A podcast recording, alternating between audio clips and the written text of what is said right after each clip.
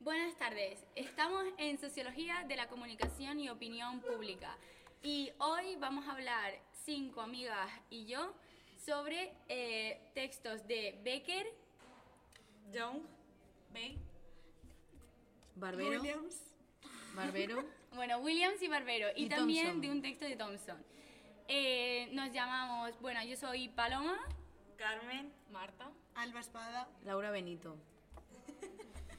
Y bueno, pues empezaremos hablando cada una de, de un texto de los autores que acabamos de mencionar eh, individualmente y luego eh, también haremos un conversatorio y, y un debate sobre el texto de Thompson, el cual nos hemos leído todas. Y de todos también. Y de todos también. Vale, Sí, pri- sí. vamos a empezar por el- la lectura de Barbero, de las políticas de comunicación y la cultura, eh, claves de la investigación.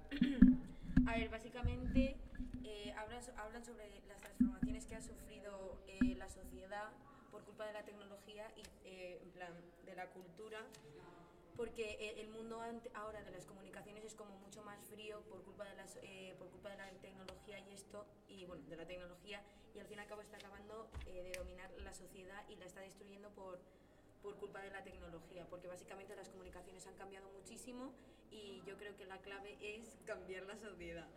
Em, eh, en este texto habla de cinco pistas eh, en la primera eh, habla sobre mm, las, transformaciones de cultura y papel de la comunicación, de cómo han sufrido un, cambio y donde el espacio público tiene que ser conflictivo, donde la industria eh, cultural tiene que pensar de ser, en plan, tiene que ser pensada de nuevo como el teatro y el cine, ya que tiene como muchas contradicciones con el mercado que hay actualmente.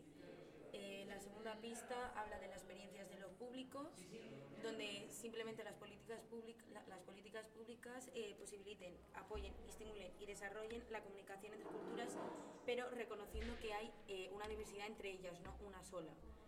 Eh, luego la tercera pista habla de la sostenibilidad, donde hablan, hablan de la destrucción cultural ya que no estamos en una sostenibilidad, sino que literalmente estamos destrozando todo porque todo dura menos, eh, no, no puede durar todo mucho porque lo acabamos rechazando o, o lo acabamos odiando, criticando. eh, y por eso necesita un desarrollo sostenible. Esto eh, también eh, menciona la- los procesos que tienen que vivir las culturas, donde la capacidad tiene eh, los, los procesos que tienen que vivir las culturas que son do- donde la, la cultura tiene que tener la capacidad para decidir sobre su pasado, presente y futuro, donde se tienen que comunicar unas a otras para llegar como a una especie de conjunto y donde la comunicación entre ellas tiene que ser literalmente un factor súper clave. Y em, sin estas transformaciones que voy diciendo, la identidad no se acaba transformando porque al fin y al cabo la cultura está formada por identidades. Em, ah, y también se tiene que saber cómo contar una cultura y proyectarse, no solo te lo cuento y ya está, sino se tiene que saber contarse y comunicarse, que es ahí está la cuarta pista, donde hoy en día cualquier emisor puede ser receptor y cualquier receptor puede ser emisor, porque literalmente ha cambiado todo lo que era antiguamente de la comunicación. Como por ejemplo ahora antes eh, no se podía hablar ni al país entero ni, ni a mucho ni a tanta expansión y ahora literalmente eh, la comunicación puede llegar a todo el mundo porque pues eh, con una voz puede llegar a proyectarse hacia todo el mundo hacia todo el país o hacia lo que sea y luego la quinta pista que dice mm, Barbero habla de que estas nuevas tecnologías que he mencionado antes en las demás pistas eh, surgen una apropiación y un empoderamiento a nuestra sociedad, de ahí el que eso también como que se tenga que cambiar. Eh, al fin y al cabo esta lectura como que propone, eh, según Barbero, unas encruci- encrucijadas de investigación donde que exige que hay que arriesgarse a salir de los objetivos prestigiosos de moda en los que estamos en nuestras sociedades para cambiar porque estas transformaciones se están operando en las propias asociaciones y no nos damos cuenta y las tenemos que escuchar y saber lo que está pasando. Y eso es lo que dice Barbero en la lectura. Muchas gracias, Laura Benito. Pues eh, comenzaré yo ahora hablando sobre el texto de Becker, que se, se titula El poder de la inercia. Bueno, pues eh, como pueden saber ustedes o habrán utilizado esta palabra, la inercia se, se, se dice que es en el diccionario de la RAE que es la resistencia que opone la materia a modificar su estado de movimiento, incluyendo los cambios en la velocidad o en la dirección del objeto. Entonces, con esta definición podemos ver que la inercia es efectivamente un estado de movimiento, pero impulsado por em, condiciones anteriores que hacen que ese eh, objeto se siga moviendo de la misma manera. Pues Becker utiliza esta idea de la inercia para, eh, para constituir el poder que tiene la inercia sobre la sociedad y sobre los cambios sociales y los movimientos sociales también. Sus ideas principales en este texto son, eh, bueno, una de ellas, empezaré hablando sobre la cooperación en los procesos interactivos. La cooperación en los procesos interactivos se refiere a que en cualquier proceso interactivo social que haya, que se dé, ya sea eh, mediante un medio de comunicación eh, no cara a cara o mediante situaciones cara a cara o diversas situaciones y escenarios sociales, existe una cooperación necesaria e intrínseca, ya que si uno, si, si es una sola persona la que intenta crear un espacio social, eh, va a ser imposible. Un espacio social tiene que verse afectado por una o dos personas eh, como mínimo. O sea, por, perdón, por dos personas como mínimo, no por una sola. Si no, no sería un espacio social, sino que sería un espacio individual. Em, eh, por eso habla de la cooperación, de, los, de, la, interactividad. bueno, la siguiente idea principal de, este autor es eh, la cultura como agente que organiza. Esto eh, se puede explicar em, de una forma cooperativa, como, como, bien tenía la idea anterior, ya que em, la producción cultural, dice Becker, que es una labor colectiva y la cultura sería el producto de todas esas cooperaciones. Eh, esto lo resume muy bien en, en un ejemplo que pone sobre el jazz, em, como estilo musical, que, que, bueno, tiene un apartado en, este, en su texto que, que habla sobre un, un, un, análisis que hizo que se llama eh, Do You Know the Jazz eh, Repertory in Action? Em, que es que mientras eh, tocan los músicos de jazz es cuando le dan forma a la pieza que han tocado. O sea, puede parecer que es completamente arbitrario, etcétera, pero realmente el jazz tiene unas estructuras no habladas em, que aunque los propios eh, músicos estén creando en ese momento la pieza, ya hay una inercia, que es de lo que habla él en todo este capítulo, hay una inercia que les empuja a seguir eh, desde hace cientos y cientos de años eh, impulsando la misma forma de jazz, aunque no sean las mismas piezas y aunque supuestamente sea aleatorio y completamente espontáneo, no es espontáneo. Y por eso habla de que la producción cultural es una labor, es una labor colectiva. Eh, porque la cultura no podría ser nada sin la colectividad y sin la legitimidad que le damos nosotros a esa cultura y, a esas formas de, por ejemplo, hacer música en este, en este sentido del jazz. Em, vale dice, dice también Becker que la cultura es una obra en sí misma en permanente, en permanente proceso de construcción y que la inercia es lo que hace muy difícil el cambio eh, cultural, ya que, em, pues eso, eh, tiene un concepto muy importante que a mí es el que más me ha gustado de, de este capítulo, que se llama el concepto paquete, que, sí, literalmente paquete, que, bueno, que el concepto paquete lo utiliza para cualquier forma social Em, que es, por ejemplo, bueno, voy a poner un ejemplo como muy banal, ¿no? Pero se puede entender bien. Que cuando alguien utiliza una expresión en su lengua o lo que sea, o cualquier palabra lleva asociada, o cualquier concepto lleva asociado consigo muchos otros conceptos. O sea, cada pieza del paquete presupone otras piezas. Por ejemplo, si tú eh, vas a, dices, voy a comer, se presupone que vas a comer comida, pues estable, de buen estado, que te vas a alimentar, que etcétera, etcétera. O sea, mm, que vas a, nadie piensa, nadie piensa de primeras, esta persona se va a comer una roca, por ejemplo. Y, pero este ejemplo es muy simple, pero podría explicarse también con un montón de cosas, que, por ejemplo, con las relaciones sociales. Me, tengo pareja, pues supon, se presuponen ciertas cosas dentro del paquete que, bueno, pues eso, que cada pieza del paquete presupone otras cosas. Y esa es la inercia. O sea, eso es lo que intenta explicar Becker con la idea de inercia y paquete, que al final es muy difícil cambiar las connotaciones de un paquete, de un concepto social, por la inercia que se lleva llevando pues, mm, desde hace un montón de siglos, por la cultura que también lleva desde hace un montón de siglos, etcétera, etcétera.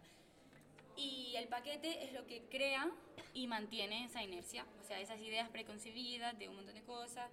Y bueno, eso básicamente sería el poder de la inercia de Becker. Y ya he terminado, le cedo el micro a Carmen, Carra como Linos.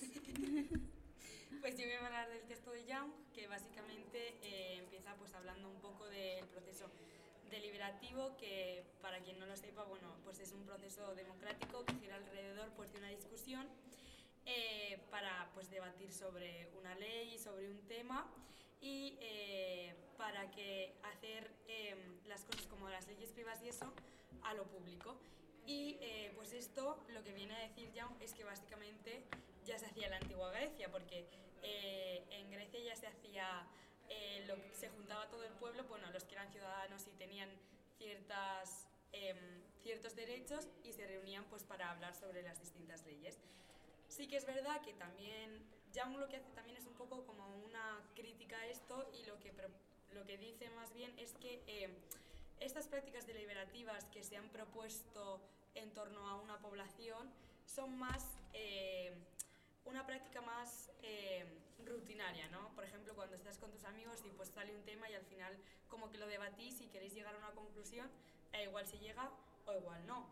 Y entonces, pues lo que expresa también Young es que em, en este texto, em, o sea, en este texto, sí, lo que expresa Young en el texto es que em, al final se propone una, una, serie de cosas y se critican también esas propuestas, o sea, que también tiene que haber como una, un, respeto entre todos para eh, poder llegar a un acuerdo, que muchas veces no lo hay y entonces se recurre a un voto, que este voto tiene que ser un juicio de lo que es la, es un juicio colectivo y se tiene que llegar pues, a una conclusión a través pues, de un voto. Lo que no se expresa es que si es mayoritario o no, cómo se hace y qué tipo de proceso se sigue. Entonces, al final eso es un poco vacío porque, claro, si no se llega a un acuerdo desde un principio, luego más tarde a través del voto igual tampoco se llega. Eh, ¿Y eh, qué más dice?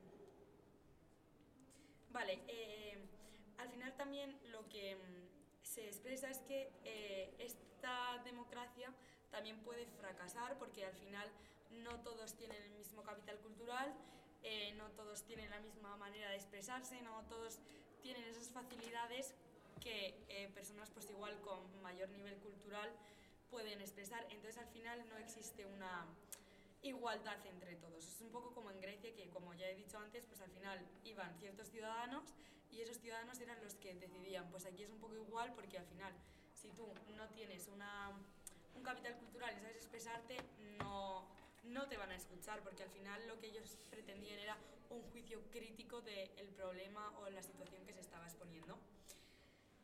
Esto ya a lo que, o, o sea, él explica todo esto y propone una nueva forma de democracia que es muy parecida, pero que no llega a ser igual, que es la democracia comunicativa, que básicamente es que se centra en las diferencias, en las diferencias sociales y reconoce eh, una especificidad cultural en las prácticas deliberativas y propone un modelo de comunicación más, más inclusivo. ¿Esto qué quiere decir? Pues que al final en la deliberativa solo las personas con un capital cultural bastante elevado podían eh, debatir y razonar, porque al final era lo que se quería, debatir y razonar. En esta lo que se propone es que se escuche más a las personas pues, con un capital cultural más bajo, que igual tienen menos ingresos, pero que al final pues esas personas son las que más necesitan ayuda. Entonces, que se les incluya más y se les escuche pese a que no tengan una narrativa o una retórica perfecta. Eh, también dice que, pues eso, que no quedan restringidas a un clasismo de eres clase alta y puedes participar, sino que al final pues todos en la clase social y lo que haya, pues em, puedan participar. Y, pero ante esto, em, habla de que hay dos problemas con, a la hora de, de construir una discusión. La primera es que no podemos asumir que existen diferentes entendimientos compartidos a los cuales apelar eh, para solucionar los problemas colectivos. Es decir, que al final eh, no podemos entender un conflicto y no podemos asumir que es un conflicto sin saber lo que son todas las partes y cuál es el problema y cómo llegar a solucionarlo y a ver si... Coño, me has distraído. y al final, eh, pues asumir ciertas cosas que no son verdad. Y luego la presunción em, que tiene que pasar la trascendencia individual, o sea, no es en la democracia comunicativa o la deliberativa no es un individuo como en la sociedad de ahora, sino que eh, es pues eh, más allá y es un grupo de personas. Eh, perdone un momento. Vale, también habla de que hay unas consecuencias de política que eh, se ubican eh, de tres maneras en una transformación. La primera que es la, la confrontación con perspectivas distintas, es decir, no todos tenemos las mismas perspectivas, entonces hay que escuchar todas las perspectivas para poder llegar a una perspectiva en concreto. Luego, tener el conocimiento tienes que tener conocimiento de que estás en una situación con más personas y que el problema es colectivo y no es de uno solo, de dos, sino que es de todos. Y que al final también tenemos, y la última es que tenemos que cuestionar y desafiar el conocimiento que hay situado en estas distintas situaciones porque así eh, se incrementa como la visión de todos los, em, de todos los participantes de esta democracia. Y ya por último, en el texto eh, lo que Dice Young, habla de el saludo, la retórica y la narración. Bueno, eh, en cuanto a la retórica, habla sobre Habermas y mete muchos más autores, pero esta parte no la llega a entender, así que no la voy a comentar. Y luego habla del saludo, que el saludo todos lo entendemos, pues un hola, ¿qué tal? Un buenos días o buenas noches. Y aquí lo que dice Young es que sí, que se empieza así, pero que este saludo también está dentro del discurso cuando se empieza a ver una discusión fuerte entre dos personas y entonces lo que la persona que está exponiendo lo que tiene que hacer es intentar llegar a un acuerdo pues con el resto de personas que se sitúan pues en la discusión. Y por último, la narrativa, lo que habla Young es de las experiencias particulares de los que se encuentran en, en diferentes situaciones sociales y que son experiencias que no pueden ser compartidas pero que se tienen que escuchar para poder llegar a una conclusión o a una solución entre todos. Y bueno, ahora os dejo con Marta que va a explicar su texto. Bueno, ahora. Bueno, pues yo voy a explicar el texto de Bey, que también quiero decirlo primero, que me he enterado un poquito mal del texto, no lo he llegado a comprender del todo, pero bueno. Eh, este texto se escribe a principios de los años 90, o sea, que básicamente eh, es prácticamente actual, se podría decir, eh, donde trata eh, la zona temporalmente autónoma, que aparte de ser el título de lo que es el texto en ensayo, eh, es el concepto más importante que trata. y a la vez tema unos temas actuales, recientes,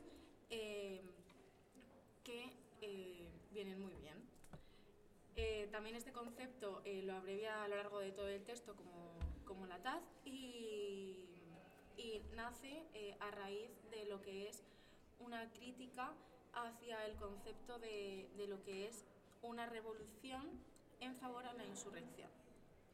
Así que, bueno, eh, principalmente creo que también eh, le da una importancia gigante a lo que es el concepto de la propia información en general.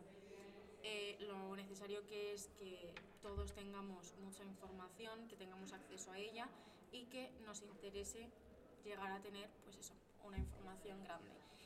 Y cómo eh, esto deriva y que, que podemos tener más conocimiento para comprender una serie de temas recurrentes. Esto quiere decir eh, pues que cuanto más información tenemos, más cosas podemos llegar a tener o a entender para, em, para poder llegar a deliberar de una forma más eh, libre y con más temas que puedes tratar.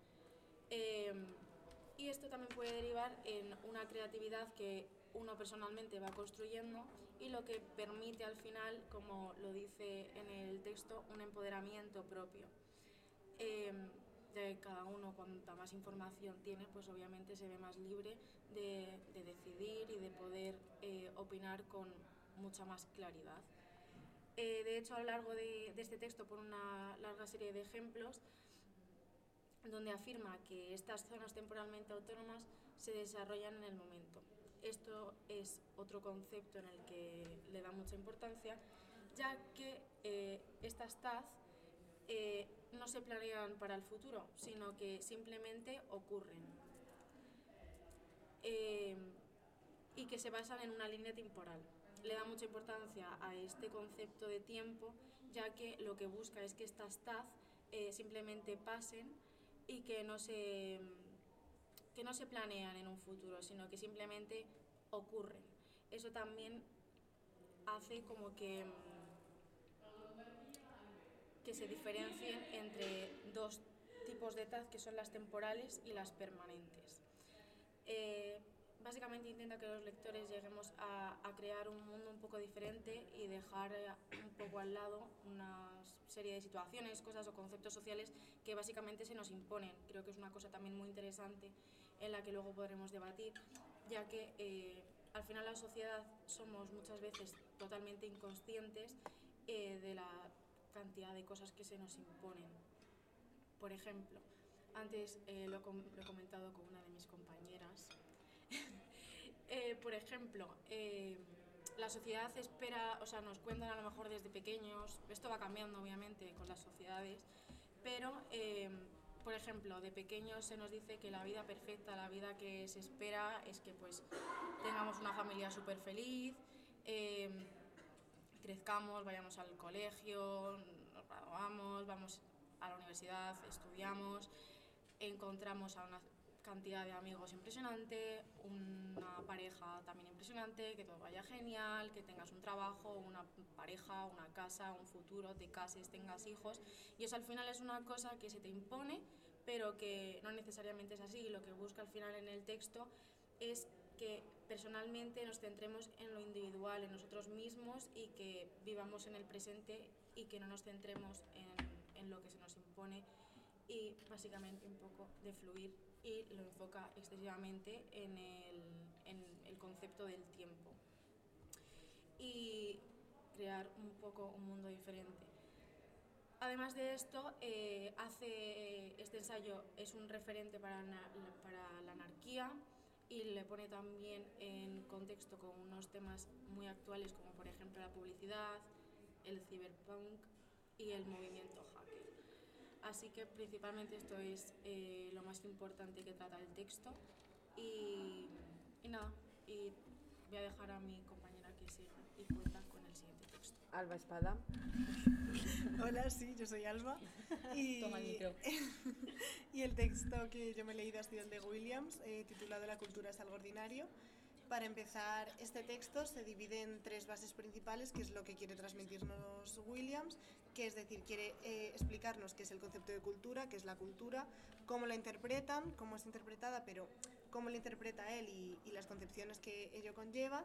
Luego eh, cuenta distintas teorías que tienen distintos pues, autores o distintas corrientes ideológicas sobre la cultura y se pelea un poco con ellas en el sentido de, de oye, ¿estás seguro de que esto es la cultura? Tal y un poco con las definiciones que se le van dando porque él tiene eh, claro pues hacia dónde lo orienta él y también pues así ya que él nos pues él critica ciertos eh, aspectos de autores y tal que hablan de la cultura pues él mismo quiere dar un punto desde, desde, desde dónde tenemos que ver la cultura, qué tenemos que ver, eh, cómo podemos aplicar este, este concepto, cómo podemos hacer algo práctico con él.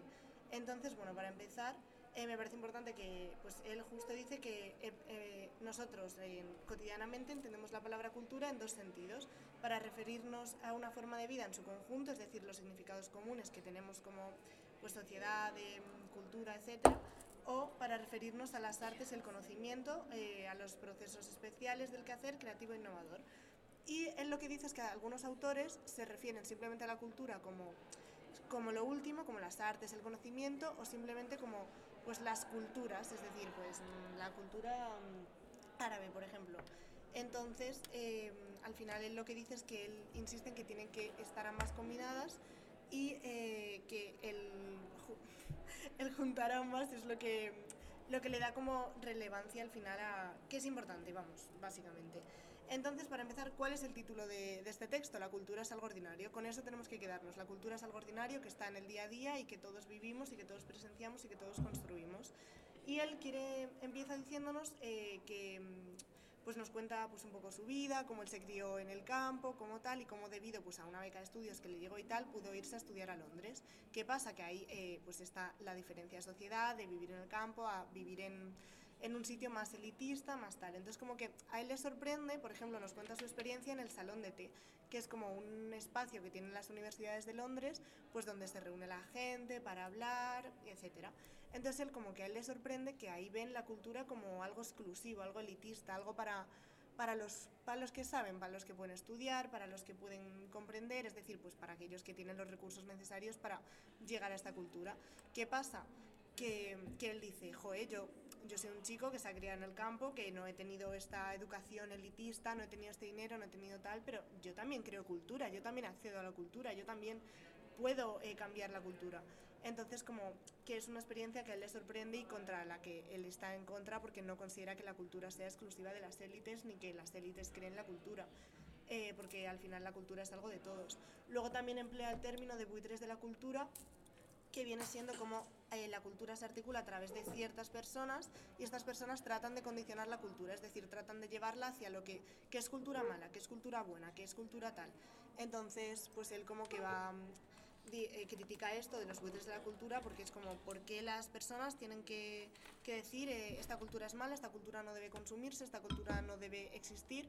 Pues sí, o sea, él no dice en ningún momento que haya cultura que, no haya cultura mala, que sí, que hay cosas que puedes decir, pues esta, esto está producido, esta canción está producida fatal. Bueno, él no decía eso posiblemente porque el texto es de 1950 y algo, pero quiero decir, para llevarlo a un terreno más actual, pues puede decir, esta canción está producida fatal, y pues vaya tal, esto no está nada eh, currado, por así decirlo.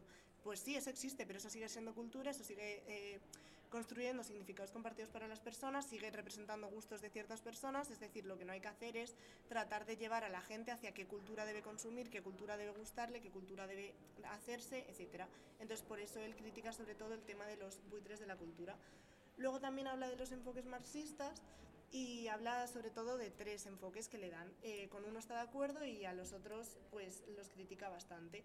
Con el que está de acuerdo es cuando eh, dicen que una cultura debe interpretarse en última instancia en relación con el sistema de producción subyacente a la misma. Es decir, que al final una cultura está relacionada con el sistema de producción. Él no niega que esto exista, mm, está de acuerdo porque al final eh, una cultura es una forma de vida en su conjunto y, él dice, y las artes forman eh, parte de una organización social a la que el cambio económico afecta de forma clara y radical. Es decir, eh, que exista un contexto social, un, un contexto político, un contexto económico, siempre va a ser afectado por la cultura. Es decir, el sistema de producción afecta a la cultura directa o indirectamente porque es el sistema en el que se crea y el sistema en el que se cambia y en el sistema en el que se realiza.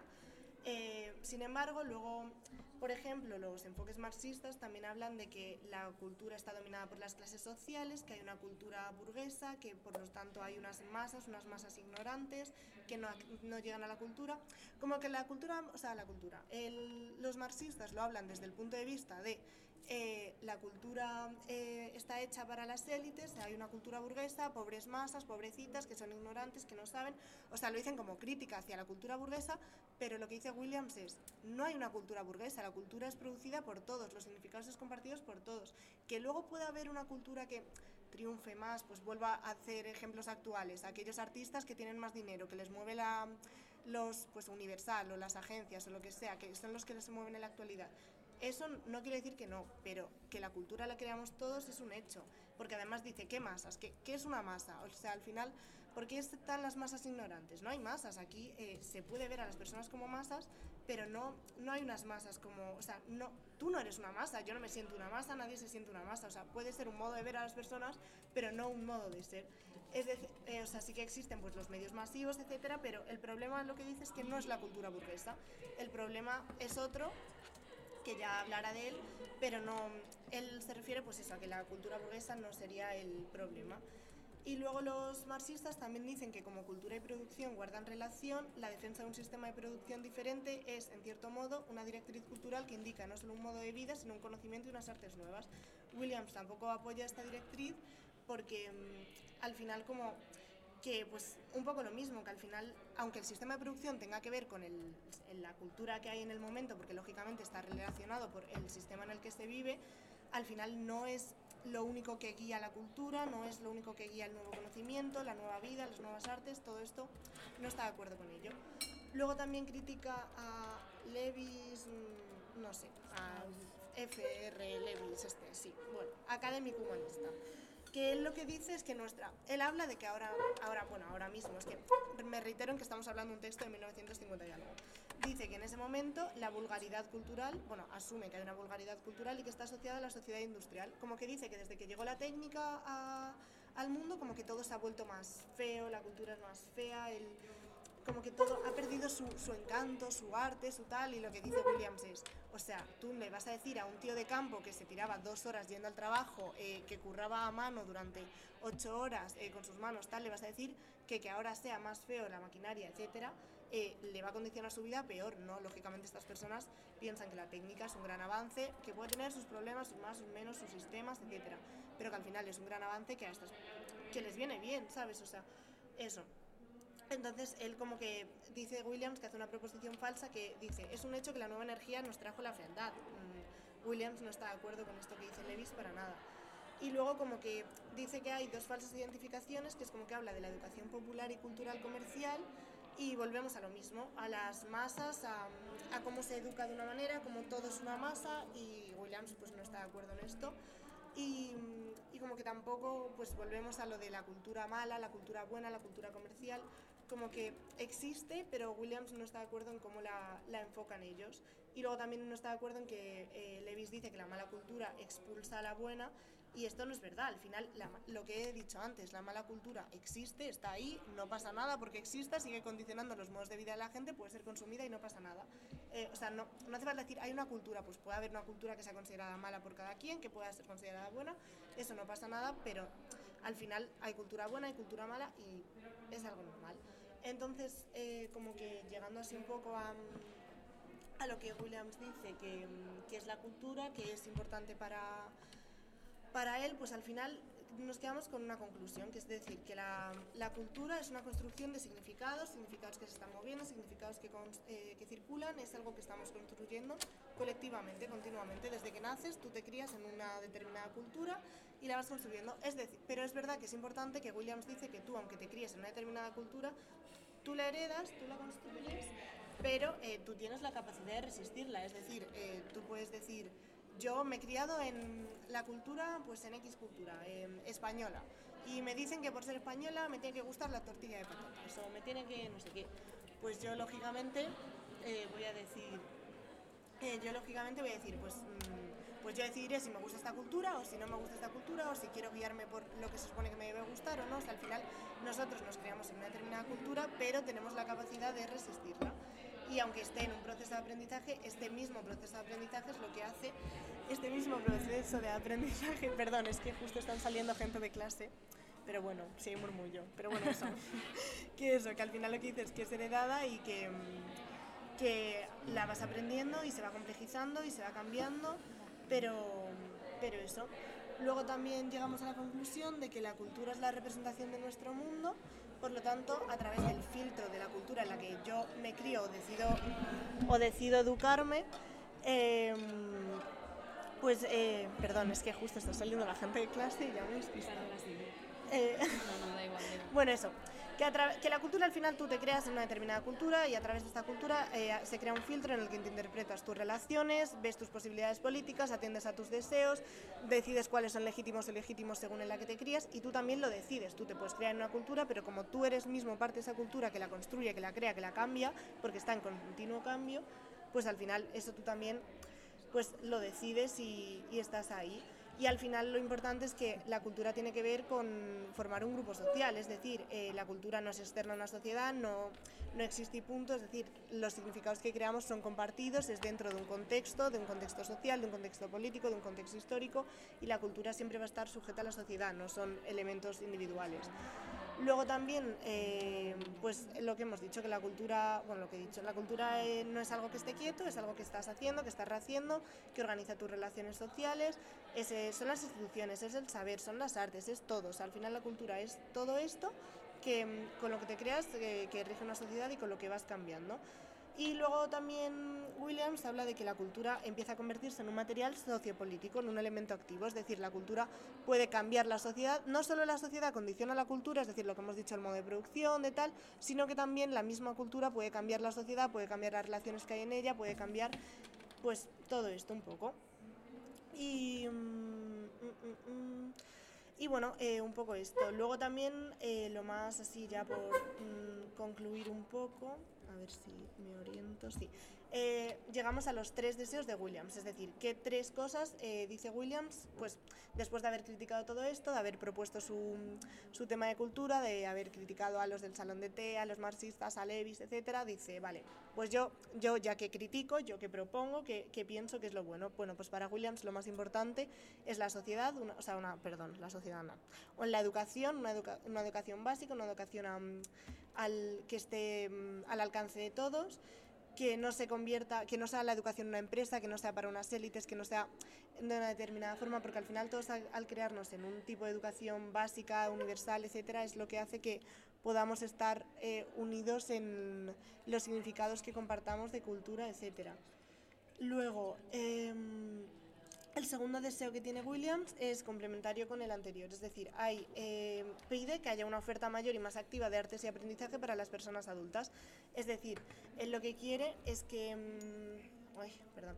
Él lo que quiere es que pues, eh, las artes, eh, todo esto, no, pues de nuevo que no sea conferido para las élites, que no sea alejado. Al final, cuando ves la cultura como algo alejado de la sociedad, como algo que no te pertenece, como que las personas no son capaces de adherirse a ella, de identificarse con ella, a pesar de que son ellas mismas las que la, las que la crean. Por lo tanto, es importante pues esto. Y luego también si tú quieres que haya una educación universal básica, si quieres que haya una cultura accesible para todos, si quieres que haya unas artes, un tal para todos, tienes que decir cómo vamos a pagarlo. Entonces tú como sociedad tienes que pensar en pagar los servicios comunes que garanticen eh, pues que todos podamos eh, llegar a estos, que todos protejamos estos, que no haya una minoría dominante, eh, ya sea política o económica. Es decir, que básicamente, lo que, ya lo que propone Williams es que haya una educación básica, una cultura colectiva, perdón, una cultura colectiva y que todos podamos, que todos como sociedad o como sociedades podamos definir cómo lo vamos a pagar, cómo lo vamos a asumir y cómo lo vamos a hacer.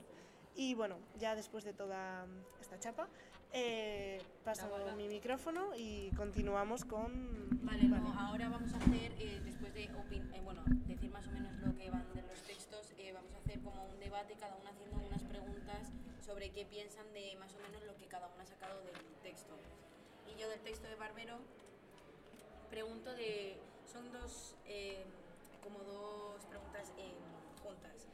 ¿Vosotras creéis que somos conscientes de cómo nos ha invadido la tecnología y los nuevos medios de, comunicación? Yo, yo creo que todavía no. Yo creo que todavía es demasiado pronto eh, todo este, todos estos avances, eh, etcétera. O sea, al final todo, todos los medios de comunicación masivos y toda la, la cantidad de, de, de medios que tenemos ahora para comunicarnos con la gente y las diferentes formas que hemos eh, ido adquiriendo nosotros como generación Z desde que hemos nacido prácticamente, eh, no somos conscientes de lo que nos están afectando más allá de es que los cambios sociales están siendo más rápidos, es que no sé qué, o sea, cosas que para mí son mucho más superficiales que lo que va a cambiar realmente nuestra forma de relacionarnos.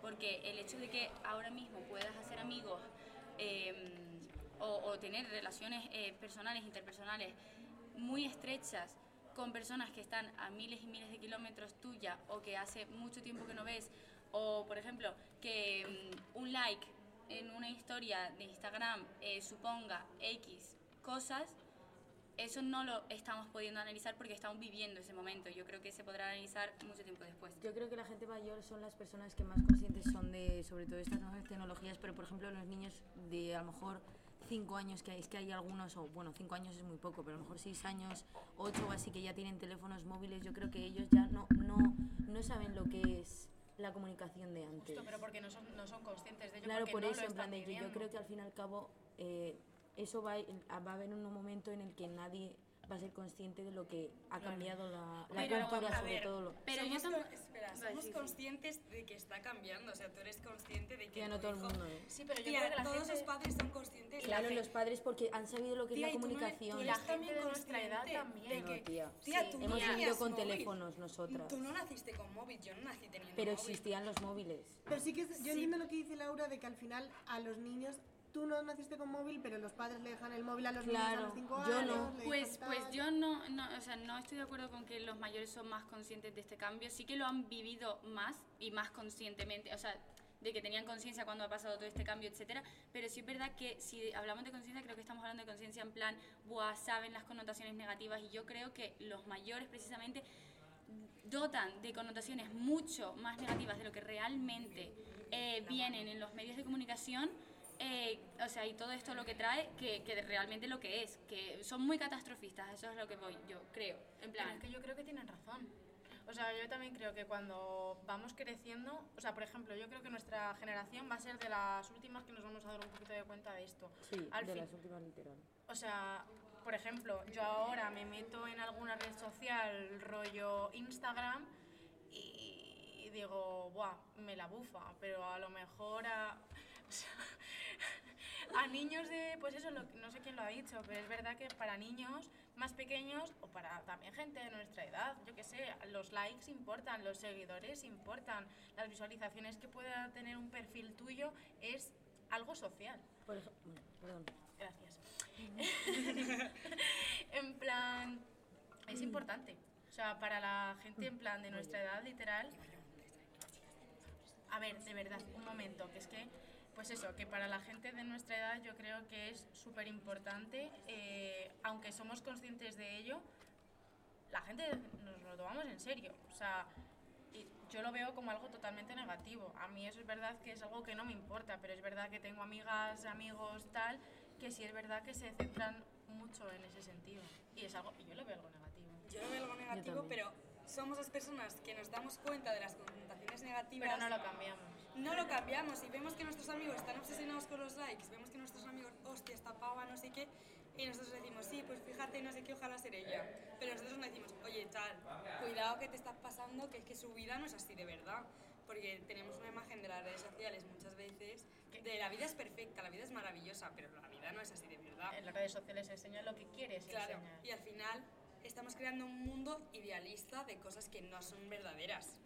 Y tampoco hacemos por cambiarlo y enseñar la realidad de las cosas. Tú no vas a subir una foto llorando a tu Instagram Es una que porque historia. se, ríen de ti. Porque es que se ríen de ti, claro, pero es que si tú lo algo sabes, es algo que de- las personas que lo sabemos tenemos que empezar a cambiarlas. Y empieza por los pequeños cambios, en plan de decir, si te apetece un día subir una foto llorando, súbela, que se rirá, el típico paleto, pero Ya. en sí las personas... Para que No, pero que entendáis. sí. Pero al final las personas que están a tu alrededor, joder, no se van a reír de ti, ¿sabes? Obvio. Es a lo que voy. Vale, que mm, yo por ejemplo, mi padre siempre cuando hablamos de los temas de tecnología y todo eso, siempre me dice que, porque tenemos el WhatsApp es, y, y es importante, pero es que eh, literalmente mi padre cuando quedaba con sus amigos, quedaban una hora cuando se veían el día anterior en un sitio Y si no estabas, y se si iban. no estaban, no estabas. O sea, tú tenías que llegar a una hora, cosa que, por ejemplo, mis amigas no son conscientes de que nunca llegan a la hora que hay que llegar. Pero literalmente es No, pero de aquí tampoco, WhatsApp. ¿eh? No, no, por eso aquí. Si si no tuviésemos WhatsApp, me quedaría sola. o sea, porque nadie. O sea, no- yo, por ejemplo, yo ahora salgo y si no sé que hay alguien, no salgo. Entonces, eso a mí, sobre todo, me llama muchísimo la atención y mi padre siempre me lo recuerda. Literal. Es como que ellos sí que pueden vivir sin móvil y Claro. sin cualquier tipo de... Que se iban solos, tía, y si había gente, pues había, y si no, no. O sea, por ejemplo, a mí, eso sí que es verdad, vale, voy a reconocerlo. Si estoy un buen rato sin cobertura, me da un parraque. Porque ya estoy pensando, yo joder, no, pero digo, sin cobertura, en plan de decir, y si me pasa algo, ¿a quién llamo? Pero es que la gente hace, mm, es que no te voy a decir, es que hace 20 años la peña salía sin móvil. ¿Qué es eso? Pero O es sea, que a, y a mí me da algo, en plan, Ya, digo, ya, si ya. me pasa algo, pero, es que la yo, de no pequeña, yo de pequeña salía sin el móvil. eso... Tía, Y pero no me pasaba salía, nada. Con 10 años yo no salía sin mi madre. Pues yo sí. Pero a ver, Pues chicas, no. a ver, ¿no son conscientes de que hace, por ejemplo, 100 años no existían? No, es verdad, no existían. No, no, no, pero ya no solo los móviles, es que no existían los supermercados. Es que es verdad, es verdad, es que no existían los malditos supermercados. Y nadie, porque yo le he preguntado a mi madre, mi madre se acuerda del primer supermercado que vio, en el que Ah, entró. literal. Se acuerda. Entonces, también, digo ¿no? yo, digo yo, si hace un montón de años hemos vivido no solo sin móviles, sino sin un montón, un De cosas montón que de cosas que antes se podía vivir perfectamente sin ellas y aún así la sociedad sigue diciendo, hostia, vale, sí, han cambiado muchísimo las cosas, pero nos hemos adaptado, nos hemos adaptado. No, ¿Por qué entonces? Bueno, pues nos hemos acomodado, pero entonces yo lo que no entiendo es la visión catastrofista de la tecnología en sí. Yo creo que la tecnología en sí no es mala, es el uso.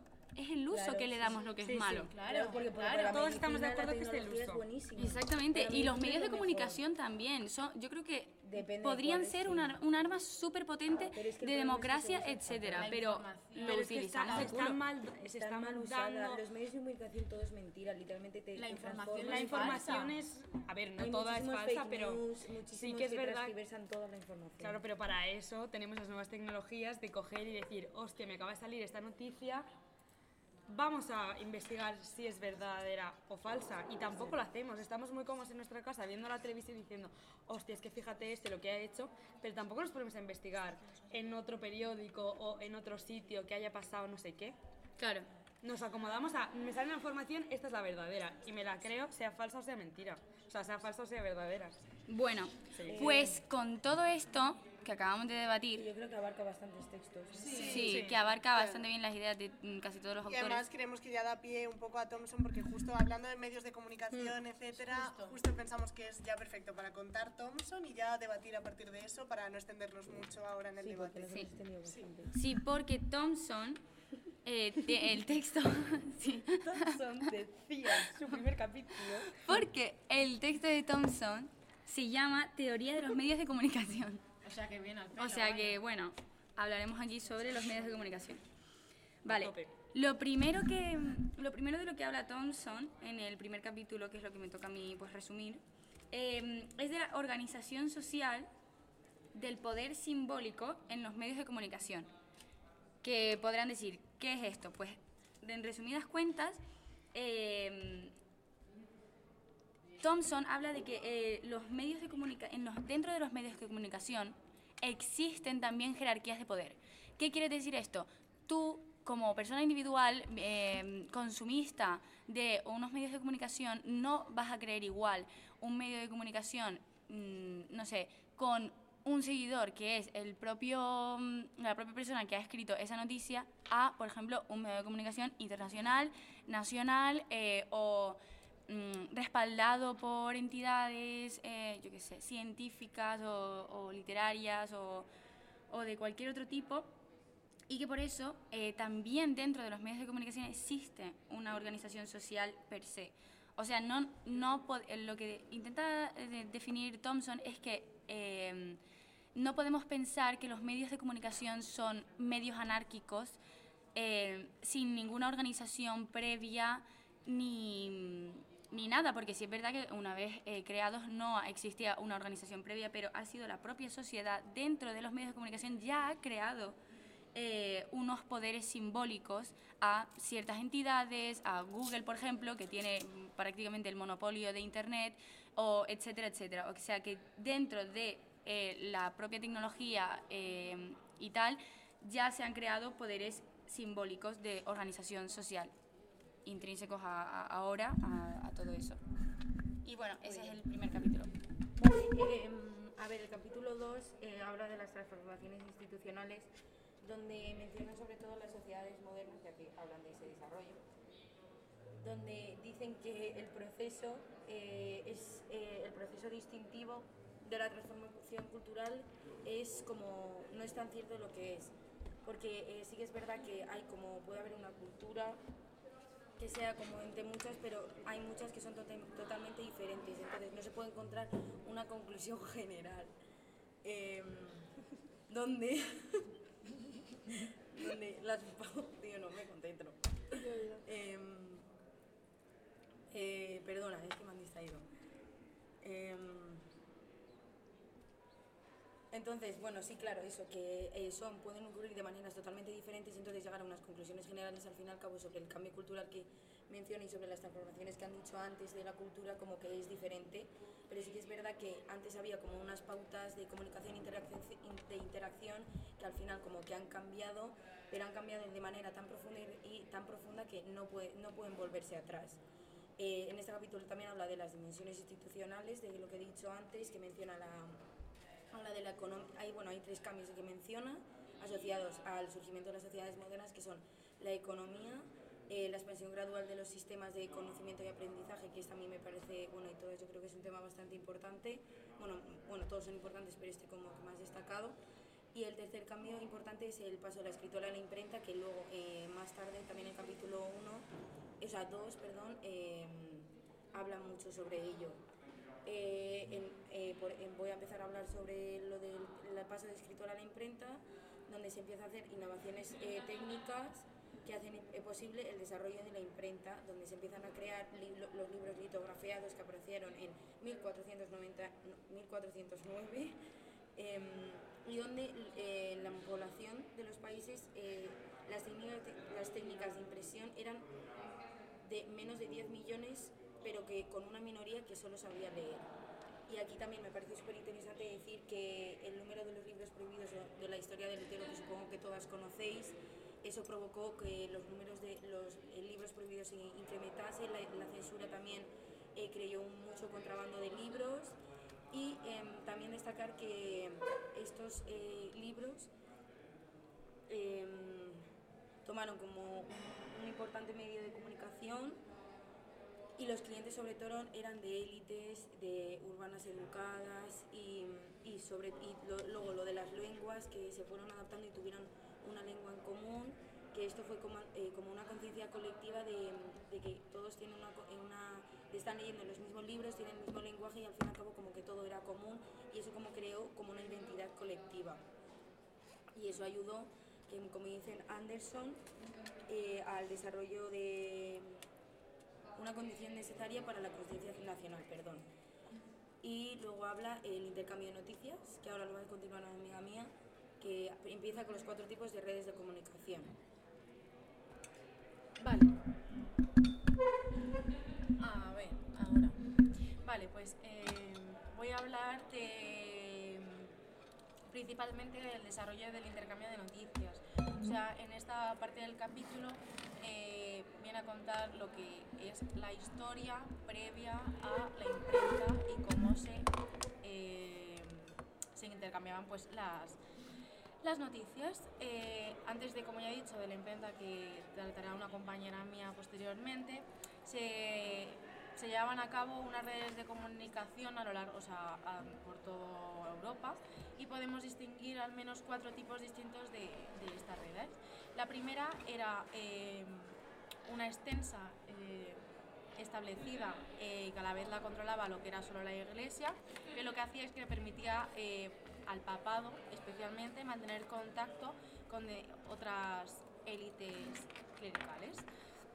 Después también existían otras, otras redes que las controlaban las autoridades políticas y que funcionaban básicamente tanto dentro de unos territorios más concretos eh, como en algunos eh, estados que tenían unas formas de comunicación más diplomática. Eh, el tercero estaba vinculado a lo que es la actividad comercial y como el comercio crece y hay unas nuevas redes de comunicación, como por ejemplo los bancos o demás, y que estos a su vez construyeron unos amplios sistemas de comunicación y la información también se transmitía por poblaciones.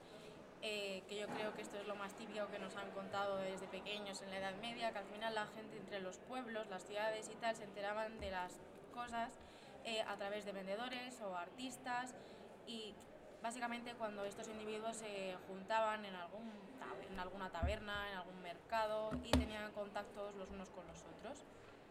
Eh, principalmente eh, a lo largo de los siglos XV, XVI, XVII, estos, eh, estas, estas cuatro redes de comunicación se vieron, perdón, que hay mucho ruido, se vieron un poco afectados principalmente eh, por, el, por el nacimiento del, del correo. Eh, por ejemplo, eh, a, eh, a partir de los siglos XVII y XVIII se dio un servicio de comunicaciones de postal eh, públicos que eran muy lentas y hasta más o menos el siglo XIX esto no llegó a ser un poco más fluido eh, gracias al, al desarrollo del ferrocarril que a la vez permitía que, que pues, lo que era el correo pues, se distribuyera de una forma mucho más fácil. El segundo desarrollo que afectó a estas cuatro redes era eh, la aplicación de la imprenta, eh, donde se producían y se, y se difundían eh, estas noticias. También eh, le da mucha importancia a las publicaciones periódicas eh, que empezaron a aparecer ah, más o menos eh, a raíz del, del siglo XVI, pero eh, lo que conocemos ahora como un periódico moderno eh, no empezará hasta un siglo después, en el siglo XVII aproximadamente, donde eh, la mayoría de estos periódicos eh, se ubicaban a lo largo de, de las principales rutas comerciales, más o menos por Alemania y tal, que fueron los primeros centros de producción de esta prensa periódica. Eh, la mayoría de estos noticieros eh, trataban temas eh, principalmente extranjeros, es decir, de una serie de, de acontecimientos y temas que tenían eh, lugar en, en lugares más lejanos. Entonces, la circulación de, de estas noticias eh, ayuda a que la población del mundo eh, eh, ayudara, o sea, perdón, que me he desconcentrado. La circulación de estas noticias permitió que la gente de muchísimos lugares tenían, o sea, pudiesen llegar a comprender y tener constancia de acontecimientos más allá del entorno eh, más cercano de los individuos. Al final, la gente en, ese, en esos tiempos eh, no sabían eh, lo que pasaba en otros continentes, lo que pasaba en otras ciudades, lo que pasaba fuera de lo que eran los pueblos, las aldeas. Y estos noticieros sí que dieron pie a que la gente pudiese llegar a, a tener mucha más información. Aunque estos primeros eh, periódicos eh, se centraban principalmente en noticias extranjeras, como he comentado antes, eh, no, tardó, no faltó mucho tiempo para que estos periódicos prestaran atención a acontecimientos más mm, domésticos, más cotidianos, más cercanos a, los de los temas de estas poblaciones. Y en definitiva el desarrollo de esta prensa periódica. fue un poco afectada por el poder del Estado, eh, ya que pues, había una serie de comentarios críticos y demás. Eh, también aparecieron una serie de variedades de prensas donde se dedicaban más a culturas, otros a noticias comerciales, otras financieras, sociales, políticos, etc. Y estos estaban, eh, bueno, se distribuían a lo largo de las ciudades gracias a pues, vendedores también ambulantes. em, como también la- las cafeterías. Pero bueno, aún así eh, las autoridades políticas trataban de poner eh, cierto control ante estos periódicos, ya que pues tenían miedo de que pudiesen contar más cosas y esta lucha fue, fue creciendo a lo largo de, del tiempo. A partir de aquí eh, empieza también a comentar varias opiniones sobre Habermas, que eh, habla sobre el capitalismo mercantil eh, y la autoridad pública, imprenta, que va a comentar mi compañera. Eh, bueno, yo voy a hablar del capítulo 3, titulado El desarrollo y la interacción mediática, y voy a intentar darme un poquito de prisa para que vayamos bien al debate. Así que voy a sintetizarlo todo mucho. Básicamente, lo que habla Thompson en este capítulo es de cómo se han desarrollado los nuevos medios de comunicación y, sobre todo, cómo este nuevo desarrollo implica una reordenación de las pautas de interacción humana a lo largo del espacio y del tiempo, es decir, cómo se ha reestructurado eh, tanto el espacio como el tiempo en las formas de interacción social. Eh, ya se están alejando, tan, en- con los nuevos tipos se aleja un poco del espacio físico, ya no hace falta compartir una ubicación espacio-temporal y se van creando nuevas formas de interacción y de acción a distancia. Para, eh, para, entender lo que dice Thompson en este capítulo es importante entender los tres tipos de interacción de los que él habla. Para empezar está la interacción cara a cara, pues tal y como la conocemos, es decir, pues hay un contexto de copresencia, es decir, están las dos personas o más que quieren interactuar juntas en un mismo espacio eh, presente, mmm, eh, temporal, eh, etcétera.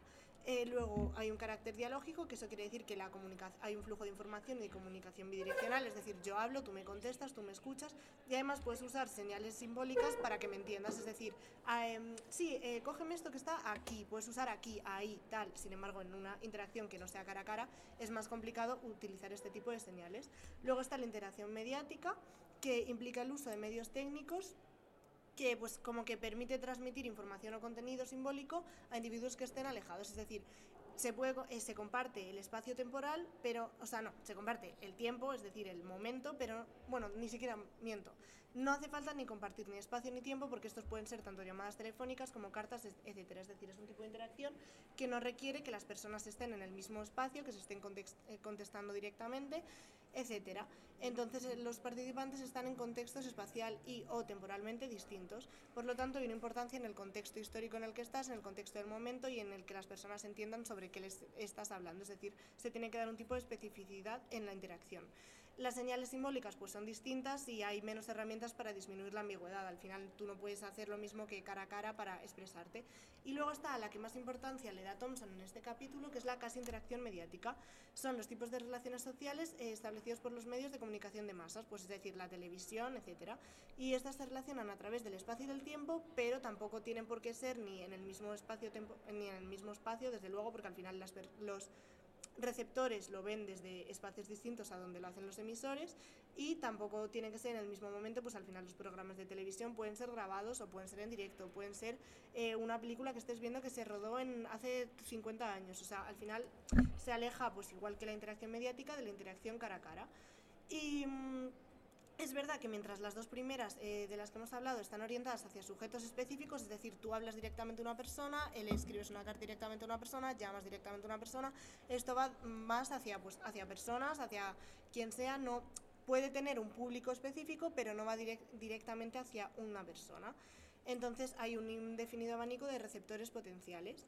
Y mientras que las primeras son dialógicas, estas son monológicas, pues el flujo de comunicación es unidireccional. Al final está el receptor, que es el que transmite, y está, o sea, el emisor, y está el receptor, que es quien lo recibe, pero el receptor no puede contestar a la televisión. O sea, bueno, yo puedo soltar un comentario, pero eso no significa que me vayan a escuchar. Entonces, básicamente, estas son como las tres importantes em, pues, interacciones que dice em, eh, Thomson que existen y con las cuales eh, pues se van cambiando las interacciones. Es decir, antes era cara a cara, antes dependían de... Mm, antes eran cara a cara, antes pues estas interacciones eran distintas y sin embargo ahora cada vez pues se utilizan más, que si la llamada de teléfono, que si los mensajes por el móvil, que si la televisión, que se ha convertido en un elemento fundamental como modo de interacción.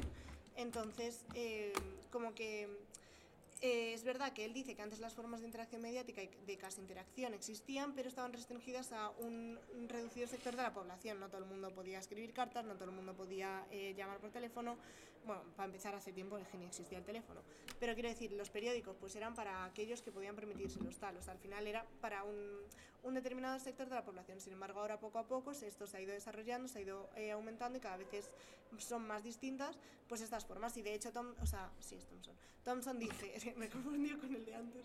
De hecho, Thompson dice, eh, estas formas existen ahora, pero él no niega ni que vayan a aparecer nuevas. Ni que en un futuro la televisión ahora dice que es unidireccional en la comunicación, pero que en un futuro puede incluso que tú contestes a la televisión. O sea, al final hay un montón de formas nuevas que se van a ir desarrollando y que, oye, que él dice que ahora estos tipos de interacción, pero no niega que vayan a ir apareciendo distintos porque al final la interacción dice que está en continuo cambio y avance eh, actualmente. Y, y, bueno, básicamente habla de que eh, cómo estas interacciones, cómo estas cosas afectan en la vida diaria de los individuos. Es decir, al final el, la interacción casi, mm, lo diré, la casi interacción mediática eh, como que condiciona la vida de los individuos, condiciona eh, cómo, cómo, viven, condiciona sus vidas, condiciona, pues es una información eh, que, les llega, que les llega a ellos. Entonces, em, vale, que me están diciendo que me dé prisa, básicamente. Así que, nada, luego habla de la acción a distancia, que quiere decir como estas casi interacciones em, eh, conforman, pues eso, este, este, este desarrollo en, en... ¿Y qué hago? Es que llevamos mucho tiempo. Sí, bueno, queda igual. Em, me dejo medio Ya, ya, texto, sí, no. sí. Pero bueno, que básicamente que está la actividad, em, eh, bueno, que lo que dice es que los eh, receptores pueden ser emisores y los emisores pueden ser receptores. ¿Qué pasa? Que esto condiciona a que los receptores, em, sí, ¿no?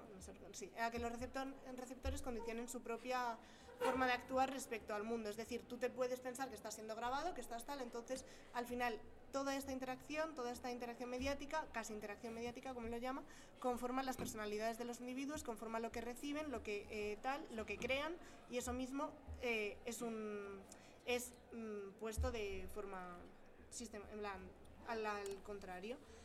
Y bueno, básicamente para llegar a lo más importante y ya está. Eh, lo que quiere decir es que las, eh, las media, los media, que es de lo que hablaba en el primer capítulo o en el segundo, eh, se implican activamente en la constitución del mundo social. Es decir, juntan estas tres tipos de interacciones de los que he hablado, que son la interacción cara a cara, la, em, la otra y la interacción mediática, y lo que la interacción mediática y la casi interacción mediática, y que estos tres se juntan en las medias y lo que hacen es condicionar la vida de las personas, cómo se comunican, cómo reciben la información y al final como que toda esta interacción la hacen a través de las de los media, la reciben a través de los media y como que todo esto está condicionado por los media.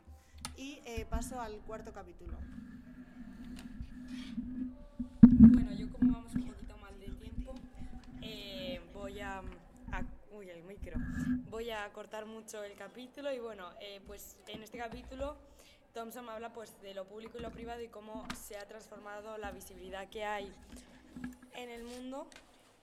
Y hace primero como un recorrido histórico de cómo ha ido cambiando pues de Grecia que fue una democracia lo que todo se debatía en lo público y en Roma aunque se debatía en el Senado se sabía en lo público lo que se había debatido y que, cuáles eran las leyes que se habían decidido cómo cambió en la Edad Media cuando todo se hizo privado en el ámbito lo que viene siendo político y solo estaba en la escena eh, pública pues lo económico, las relaciones que tenían las personas y todo eso. Y entonces Thompson pues va, con- va habla como esta transformación y que en la Edad Media, eh, bueno, ya en la Edad Moderna, o sea, en la Edad Media fue todo como muy privado, muy lo que dice el rey está bien porque es, es elegido de Dios, pero se va transformando cuando ah, eh, existe la imprenta, porque antes era pues lo que han dicho Alba, creo que ha sido, que era todo cara a cara, que siempre todas las conversaciones y todo se hacía cara a cara, pero que con la que con la em, me estáis distrayendo que flipáis. Eh, con la em, tío, con la, con la creación de la imprenta no se pasa un cara a cara, sino se pasa una copresencia, porque al final las personas que estaban eh, no, a las afueras de las ciudades, vivían en otros pueblos, al final no se enteraban de lo que pasaba en la ciudad, ni las decisiones que se tomaban, ni nada. Entonces, pues empezó a haber una copresencia a través de la imprenta, en la que la impren- imprenta publicaba las cosas, eh, había ido a un lugar de los hechos en el que podría haber un montón de personas, lo redactaban y lo publicaban. Y entonces llegaba tanto a las personas que habían estado en este momento presentes como al resto de personas de toda la ciudad, de todo el mundo, bueno, de todo el mundo no, de todo lo que viene siendo la comarca, ¿no? Y eh, claro, la imprenta se fue haciendo cada vez mayor, cada vez mayor, ya se empezaban a poner en duda pues las distintas cosas que hacían los políticos y eh, pues un poco toda la opinión pública empezaba a existir lo que se llama opinión pública dentro de la imprenta ya pues empezaban a criticar muchas más cosas. ¿Qué pasa? Que esto había, bueno, Thompson no es de nuestros días, pero si lo llevamos a nuestros días, lo que dice Thompson es que al final, eh, bueno, sí, creo que sí, bueno, da igual, que Thompson lo que dice es que al final... eh, con la creación de los media y de la televisión y de todo el panorama que nos influye ahora, eh, los políticos están de una manera u otra condicionados porque diga lo que digan, siempre va a haber opiniones de diferentes tipos y los media eh, juegan un papel fundamental en cuanto a campañas políticas, a que uno tenga una buena imagen, que el otro no la tenga, porque al final son ellos los que eh, les transmite la información a las personas y son ellos los que pues al final ejercen como una presión social en la hora de decidir pues este es bueno y este es malo, este es no sé qué y este es no sé cuánto. Y lo que hace Thompson para dar visibilidad a que al final todo lo de los media que hacemos no es así muy tal, eh, muy, ¿cómo decirlo? No es todo muy creíble, es que por ejemplo en plan, bueno, no es que no sea creíble, es que están muy... Em, muy influenciados. Por ejemplo, habla de un político que se le daba muy mal eh, hablar en público y cada vez que lo hacía la liaba. Y, y entonces em, lo que decidió su gabinete de comunicación es que para que la dejase de liar y perdiese puntos en las, en las elecciones, porque eso al final, pues eso, los medios influyen tanto para bien como para mal, y este hombre está influyendo para mal, lo que pasó es que los medios, su, su gabinete de comunicación decidió que él tuviese un discurso preparado, se diese y no hubiese ni rueda de prensa ni nada para que el señor no lo liase. Entonces vemos como al final los medios nos, uno, nos influyen y dos, al final también nos llevan a una vigilancia, que eso lo dice Thompson, al final hay una vigilancia por parte de los media y de las aplicaciones que nos descargamos, que antes igual había más cara a cara y ahora se hace a través de Internet. Y bueno, esto es un poco de resumen, me dejo un montón de cosas, pero es que vamos muy apuradas de tiempo. Yo lo he visto bien, Carmen. Bueno, yo eh, sobre todo lo último que tú has dicho, Carmen, me interesa muchísimo sobre lo de la vigilancia, que literalmente yo creo que eh, todos o sea, constantemente todos estamos vigilados por el móvil. A mí me hace mucha gracia cuando eh, hablo de que quiero ir a un restaurante y de repente en Instagram o en TikTok me aparece el restaurante, en plan nos escucha y literalmente saben todo lo que queremos por lo que nos escuchan. Y yo creo que es más, no, a ver, yo creo que en, en sí que te vigilen está mal, pero eh, que te vigilen tanto que sepas que sepas literalmente lo que quieres hacer al día siguiente o lo que sea me parece excesivo porque antes a lo mejor era más a cara cara a cara y era diferente pero es que ahora me parece que es enfermizo y muy preocupante.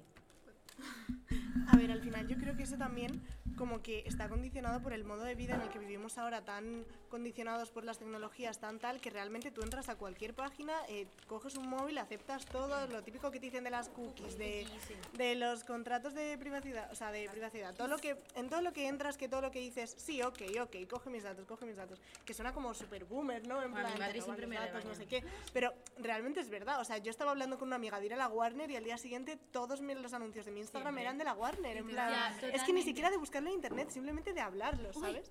Totalmente, totalmente. Pero es que, chicas, yo no enfocaría tanto el tema a que las cookies nos, nos, eh, nos vigilan y todo eso, que todo eso es verdad. Pero lo enfocaría más a que literalmente, eh, bueno, hablaría sobre la renuncia de nuestra, privacidad. Porque no solamente de cara a, bueno, te lo doy a ti tecnología, no sé qué, tienes que saber dónde voy a comer, no sé qué. No, sino la gente, ya la gente a nuestro alrededor, o sea, no solamente nos dejamos vigilar por el móvil, sino por literalmente todo el mundo.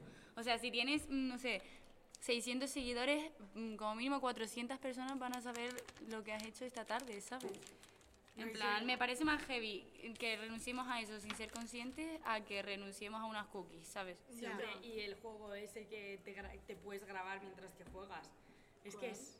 ¿Cuál es? ¿Sabes cuál es ese? No. Eh, bueno, no me, no me acuerdo cuál era. Y el de el gatito este. Que ah, el que te decían que te vigilaba la Tolkien sí. Angela esta. Ah, yo me la desinstalé. Tolkien Tom. Sí, Ay, yo esa no la tengo. Pero era la Tolkien Angela. La sí, que la Tolkien Angela te vigilaba. En plan rollo, se activaba tu cámara y eh, los de la aplicación podían ver qué estás haciendo mientras que claro, que al final eso dice suena súper distópico pero, si tú estás aceptándolo sin saberlo ¿qué realmente. yo no lo sabía la claro pero instalada, ¿eh? tú aceptas cualquier cosa porque tú como ser humano dices no me voy a leer tres páginas de, de, cookies. de cookies porque me las sudan y lo aceptas. ¿Y qué pasa? Que tú lo has aceptado y ya tu privacidad se ha ido a la mierda. Pero imagínate que en, justo en esa cosa que aceptas dice, acepto que me metas un virus, ¿sabes? O acepto que utilices mi tarjeta de crédito. Ahí pasan...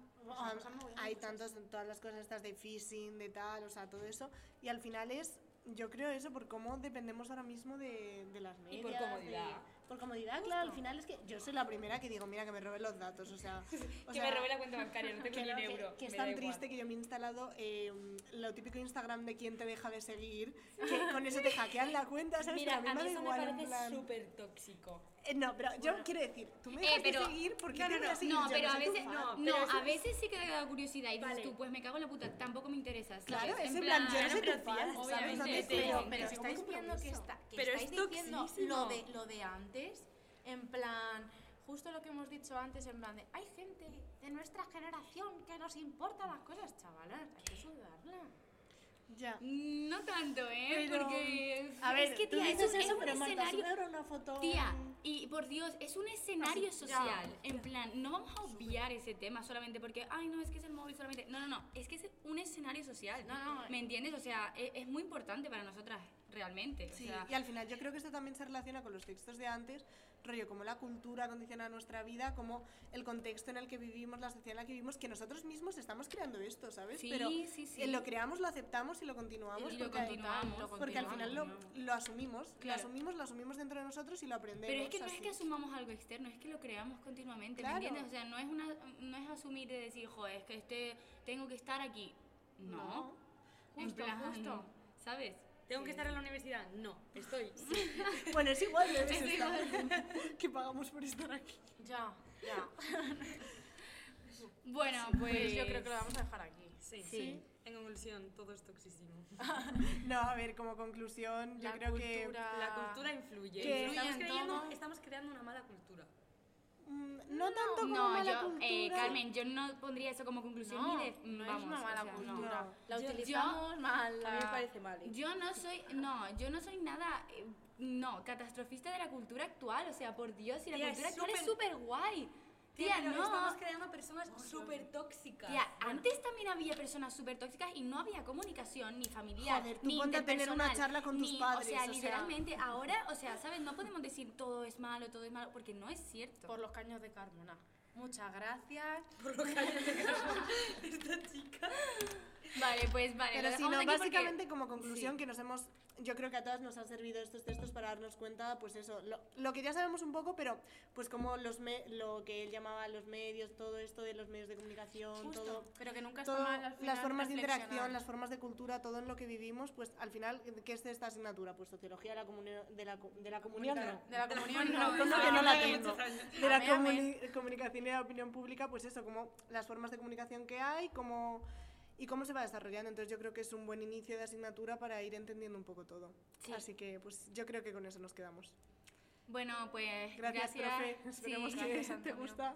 Esperemos que que te haya gustado y no haya sido demasiado pesado. Perdón por la chapa. Y bueno, eh, adiós. Adiós. Hasta luego.